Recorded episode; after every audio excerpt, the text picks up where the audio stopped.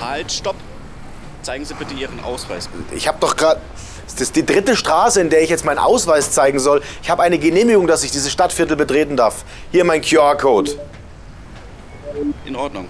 Sie dürfen passieren. Ihr Freigang beläuft sich auf zwei Stunden und endet um 20 Uhr.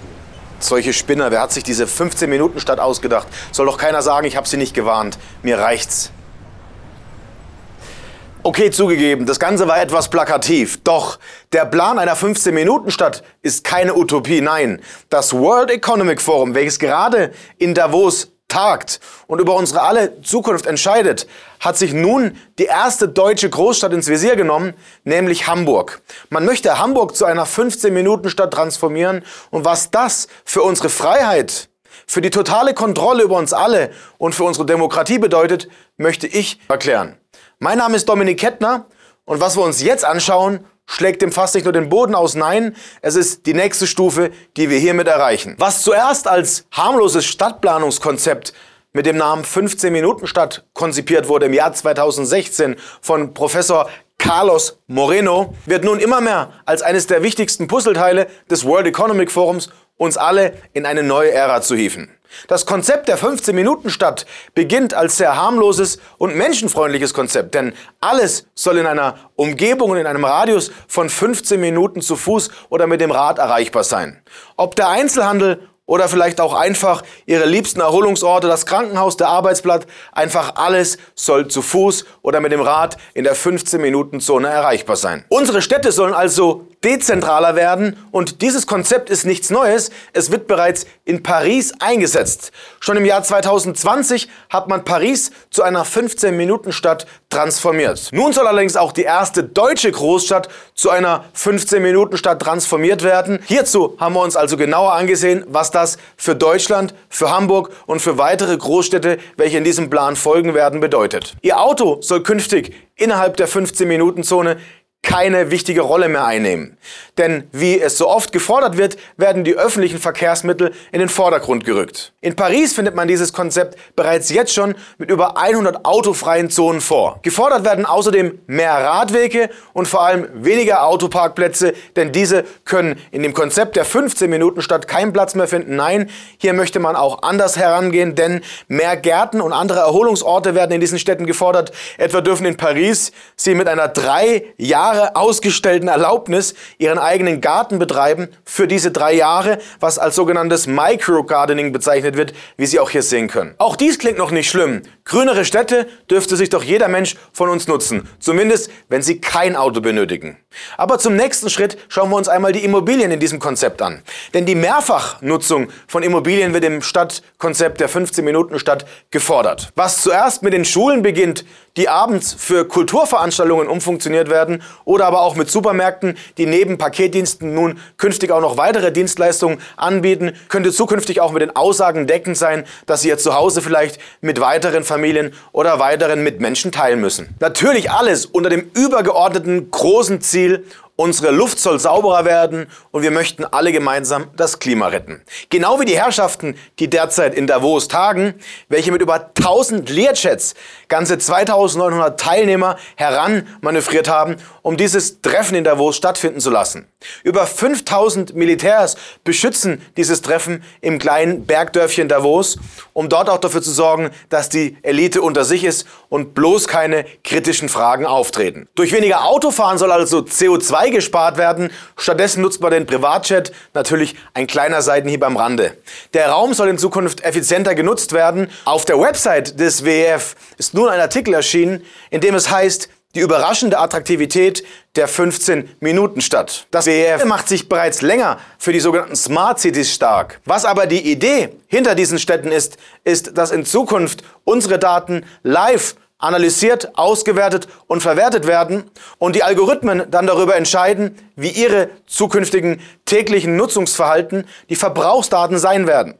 Es wird recht einfach möglich sein, beispielsweise Strom zu rationieren oder in Zukunft ihr Lebensverhalten daran zu messen, wie viel CO2 ihre Nutzungsverhalten in Wirklichkeit ausstoßen und wie viel CO2-Ausstoß sie mit ihrem Konsum erzeugen. Wenn man aber unsere Verkehrsdaten, die Kriminalitätsdaten, die Verbrauchsdaten von Wasser, Energie und sonstigen lebensnotwendigen Verbrauchsdaten mit beisteuert, wird einem erst so richtig bewusst, welche Gefahr es mit diesem Konzept auf sich hat. Die Algorithmen sollen also in Zukunft die städtischen Prozesse steuern.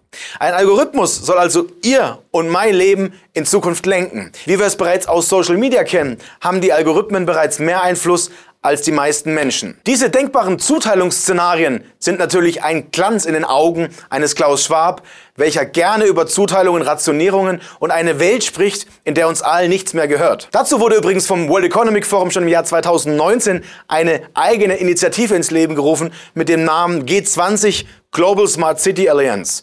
Diese Allianz sagt genau das, was sich derzeit in Hamburg, aber auch in Paris bereits in der Vergangenheit bewahrheitete. Man geht Schritt für Schritt rigoros immer weiter in Richtung des Ziels einer digital vernetzten Welt, die durch Algorithmen unser aller Leben steuert. Doch wir sind noch lange nicht am Höhepunkt angekommen. Nein, die wirkliche Bombe, die werde ich gleich erst zünden. Denn Norbert Herring schrieb in seinem eigenen Blog zum Thema der totalen Kontrolle und der absoluten Überwachung Folgendes. Leben sollen wir zukünftig in Smart Cities. Das sind mit Sensoren, Mikrofon und Kameras vollgestopfte städtische Räume, die massenhaft Daten liefern, welche von Computeralgorithmen ausgewertet und für eine effiziente Steuerung aller wichtigen Abläufe genutzt werden. Wenn jemand auf einen Knopf drücken kann und schon habe ich kein Fahrzeug und keine Wohnung mehr, bin ich hochgradig abhängig vom Wohlwollen derer, die an diesem Knopf sitzen. Städte werden zu Marktplätzen für Technologieanwendungen, die alles über unsere Bewegung, unsere Vorlieben wissen, sodass Algorithmen dafür sorgen können, dass es möglichst wenig Umweltbelastung und möglichst wenig gefährliche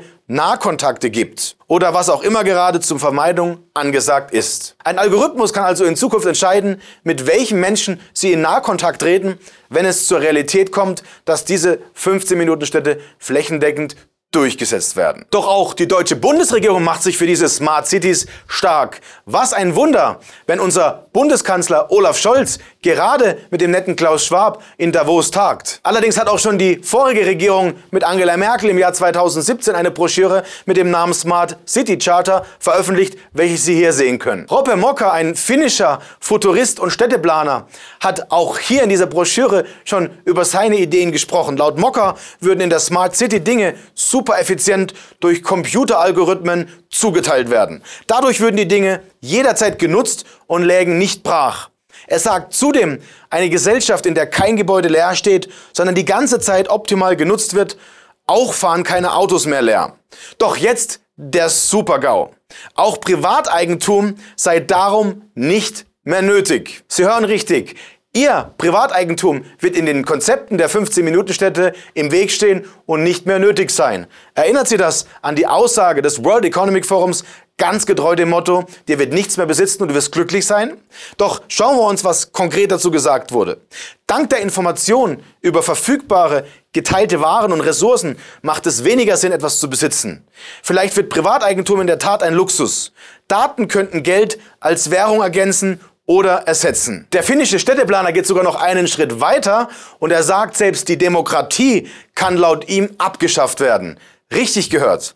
Es heißt konkret, da wir genau wissen, was Leute tun und möchten, gibt es weniger Bedarf an Wahlen, Mehrheitsfindungen oder Abstimmungen. Verhaltensbezogene Daten können Demokratie als das gesellschaftliche Feedbacksystem ersetzen. Und dieses Zitat findet sich so ohne Widerspruch unserer Bundesregierung in der Broschüre des Bundes Umweltministeriums. Wo bleibt hier der Verfassungsschutz, wenn man ihn wirklich einmal braucht?